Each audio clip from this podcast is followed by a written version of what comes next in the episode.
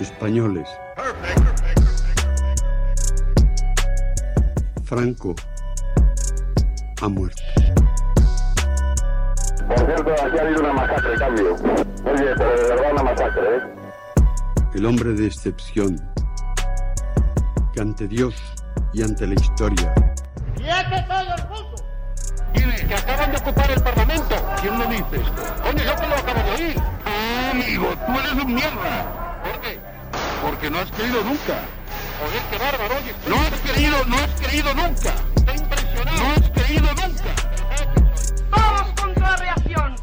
Todos contra el fascismo. Confirmo que he ordenado a las autoridades civiles y a la Junta de Jefes de Estado Mayor que tomen todas las medidas necesarias para mantener el orden constitucional. Es que creo que nosotros estamos para mirar al futuro, para encargarnos de los problemas de las eh, personas, de los vivos y para dejar a los muertos en- que descansen en paz. Oír a un cura decir rojo asesino, todos los rojos son unos asesinos y saber que mi padre era rojo y que lo habían matado. Es por el bien de todos, de todos los infelices que han muerto por tráfico. Las grandes, las olas de ciertas llanuras, galopa caballo. El mensaje de la patria eterna que dice a todos sus hijos paz, piedad y perdón. Estás escuchando la cafetera.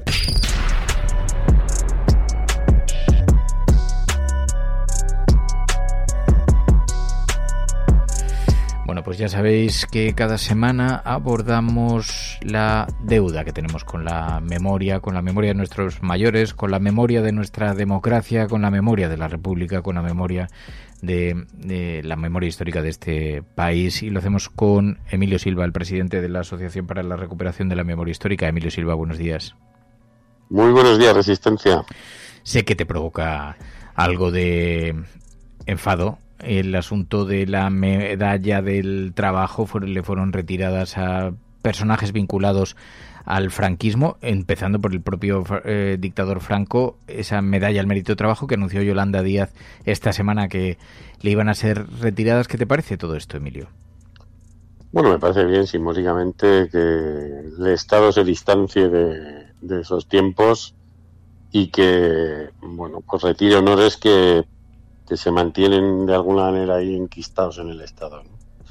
Eh, lo que me produce una cierta contradicción es que Franco siga enterrado en un suelo público, ¿no? que lo estamos pagando con nuestros impuestos y que salió de un espacio público para estar en otro público. Pero bueno, ahí todavía hay mucho franquismo vivo en nuestras instituciones eh, y cuanto menos haya mejor. Entonces hay que estirparlo como si fuera una metralla que se ha quedado aquí en la democracia metida y durante años pues han dejado ahí que, que gangrene la democracia y hay gente pues que considera que, que esas astillas deben estar ahí y, y, no es gente como la que acaban de entrevistar por la calle, ¿no? sino gente que está muy metida en las instituciones y tomando decisiones muy importantes.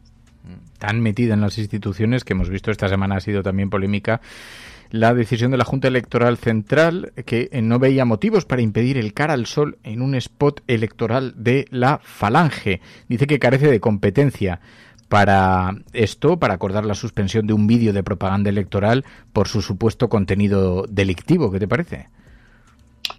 Bueno, pues me parece que esta democracia ha sido tan amable con el fascismo español que ha permitido, para empezar, que exista un partido que estuvo lleno de pistoleros que asesinaron a la mayoría de la gente que nosotros hemos exhumado en estos 23 años que llevamos haciéndolo y muchas de las cuales están en las cunetas, ¿no? Y bueno, pues ahora vamos a ver un spot en medios públicos donde la canción que tarareaban esos pistoleros cuando les descerrajaban dos tiros en la cabeza a gente como mi abuelo, la canción que obligaron para humillar a cantar durante años en los colegios, en un montón de actos públicos, a las familias que sufrieron esa represión, ¿no? Que formaba parte de, la humillación que les generó el Estado franquista y el fascismo, pues va a sonar en medios públicos con total normalidad, ¿no?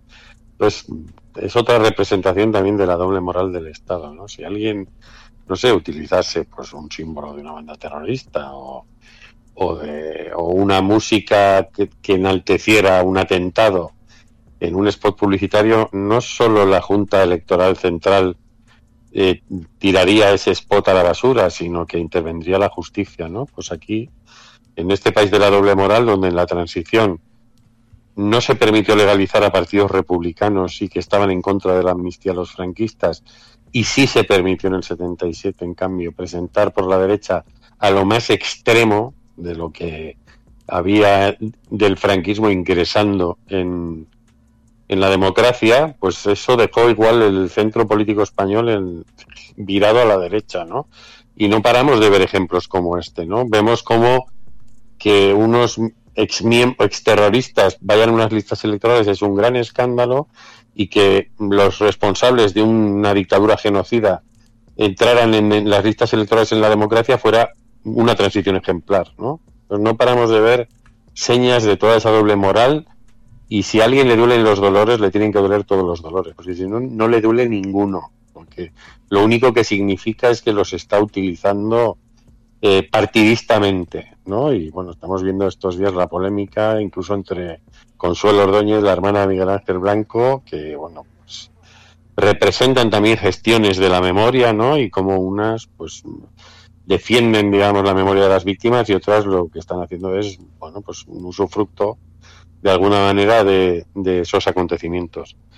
Y bueno, pues ahora hay gente que va a tener que tolerar que le suene el cara al sol, que fue la patada en la boca que les dio el franquismo durante 40 años en una televisión pública, en un medio público, además para recordarles que todo ese miedo que conocieron no deben dejar de usarlo, ¿no? Porque en el fondo eh, esa España que empieza a amanecer, que dice el final de la canción, pues está compuesta en 1935 y fue el inicio del amanecer del fascismo en España y una dictadura. Y, decir en el año 2023, a través de un medio público, que esa España vuelve a amanecer, pues debería ser bastante preocupante. Hay que ver, que yo recomiendo a la gente que vea quién compone la Junta Electoral Central, ¿no? Y entonces igual podemos entender por qué, no sé, el PP no renueva los órganos judiciales, por ejemplo, pero es vergonzoso que se consienta esa, esa agresión, porque eso agrede a muchísima gente con la que nosotros tenemos relación en los pueblos, que ha pasado mucho miedo, que ha tenido que hacer grandes esfuerzos para poder hablar y contar lo que les pasó, o para poder llevarnos a un lugar donde hay una fosa, y a esa gente le están dando un puñetazo en la cara con, con esa canción que representó y que era el himno de lo peor que ha conocido este país, ¿no? Eran miles de pistoleros sanguinarios asesinando civiles en las cunetas de España. Oye, eh, te quiero preguntar por precisamente por todo esto, por otra cuestión que lo toca colateralmente. Hemos visto eh, cómo se han prohibido obras, se han levantado obras de teatro de la cartelera en estos últimos días y eh, lo vimos en Briviesca. Ahora vosotros habéis propuesto costear la obra de teatro, dice el alcalde que es imposible que se celebre este sábado, los técnicos están estudiando si eh, allí eh, reúne las condiciones para ese público, pero vosotros habéis ofrecido, os habéis ofrecido para financiarlo completamente. Nosotros hemos ofrecido los recursos porque en principio el ayuntamiento dijo que era una cuestión de, de presupuestaria, ¿no? Y bueno, pues nosotros hemos querido eh, hablé la semana pasada de Antonio Benaiges, el maestro que quiso llevar a sus alumnos a ver el mar y que fue asesinado el 23 de julio de 1936 por un grupo de pistoleros intérpretes del cara al sol. Y bueno, pues nosotros hemos ofrecido esos recursos. El alcalde, eh, por, por, por, por registro oficial, yo le le ofrecí los recursos y le pedí el informe técnico porque él decía que el espacio no reunía las condiciones técnicas. El informe técnico no existía, por lo tanto, de lo que habló no está avalado por un técnico. Justo esta mañana nos ha llamado por teléfono una mujer que dice ser vecina de Briviesca poniéndonos a caldo y hablando del dinero que le va a costar el informe técnico al ayuntamiento y de qué hacemos una gente que no somos de allí metiéndonos en asuntos de allí, ¿no? Entonces, eh, nosotros hemos tenido contacto con la compañía que hace la obra. y queríamos que se representara este sábado, porque lo que queríamos hacer era defender, digamos, lo que estaba programado cerca de la fecha en la que fue asesinado el maestro, era un homenaje a él y para nosotros estábamos dispuestos a hacer esa aportación económica porque es un homenaje a todos los maestros y maestras que fueron represaliados. ¿no? El alcalde ha ganado tiempo, le dijo primero a la prensa que no había tiempo, ha tenido tiempo de, de leer eh, nuestro escrito, o sea, está ganando tiempo para que pase el día 15 y luego veremos lo que pasa. Cuando pase el día 15, pues nosotros nos plantearemos qué hacer, porque podemos hacer la representación en Briviesca o podemos llevarnos dos autobuses de vecinos de Briviesca a ver esa representación en el mar, que es a donde Antonio Benaiges quería llevar a sus alumnos en el verano de 1936, ¿no? Y convertirlo casi en un acto de justicia, por decirlo así, poética. Pero mm, también entendemos que hay que dar respuesta a todas estas eh, actos de censura, ¿no? Y hay que censurar la censura. Es lo único que podemos censurar como demócratas. Y, y no hay que, entre comillas, cruzarse de brazos. También era para nosotros una forma de dar respuesta y decir, bueno, pues nosotros vamos a defender que siga adelante esa representación en un caso como este que nos está interpelando a nosotros porque el, cuerpo de Antonio Benaiges estaba en una fosa común. Entonces, bueno, pues el alcalde yo creo que está ganando tiempo a que pase el día 15 como para ver si, si es un azucarillo que se disuelve en, en el agua de la censura y, y se ha quitado, entre comillas, el problema de en medio.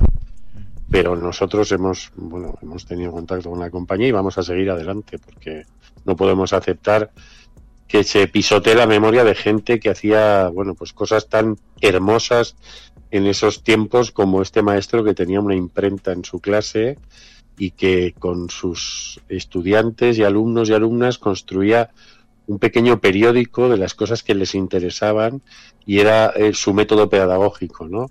Entonces eso no podemos consentir que, venga un gobierno a pisotear algo que ha sido tan hermoso en nuestra historia y que nos ha, nos ha ayudado a nosotros y a mucha gente, porque estos estas publicaciones que hacían en el aula hay muchos alumnos que las han guardado toda su vida, ¿no? A pesar de la dictadura, a pesar de lo que le pasó al maestro, algunos los han guardado como, como los momentos más hermosos de su infancia, casi.